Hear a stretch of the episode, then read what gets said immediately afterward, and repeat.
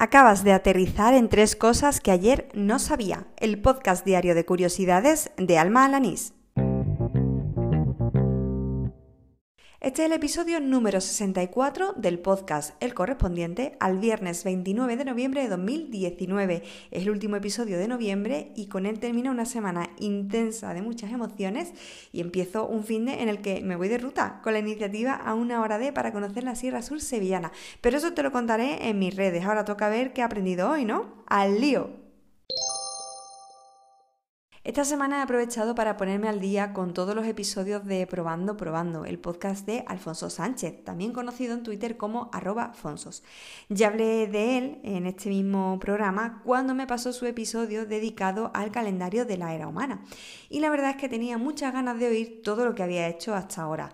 No solo es un fiel oyente de este podcast, sino que en el tiempo que llevo haciendo el daily pues me ha surtido de mucha información. Pues bien, en uno de los episodios nombraba el Ballet Journal o bullo o bujo. No sé realmente cómo se pronuncia esa abreviatura. Lo cierto es que hoy he estado investigando un poco más acerca de esta metodología para organizar y realizar tareas.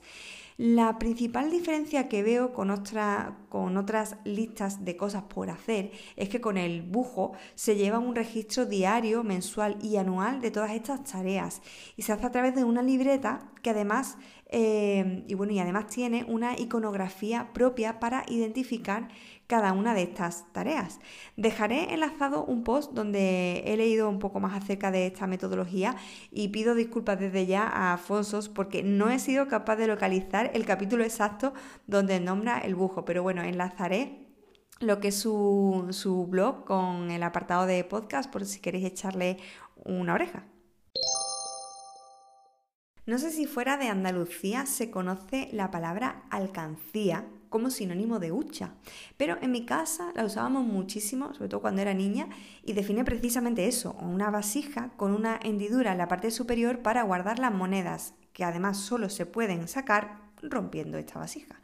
Lo que no sabía era su etimología, aunque evidentemente intuía que procedía del árabe andalusí. Deriva de alcancilla, que significa tesoro oculto. Lo he podido descubrir gracias a la cuenta de Instagram Habla tu Andaluz, cuyo objetivo es promover la defensa de las hablas andaluzas.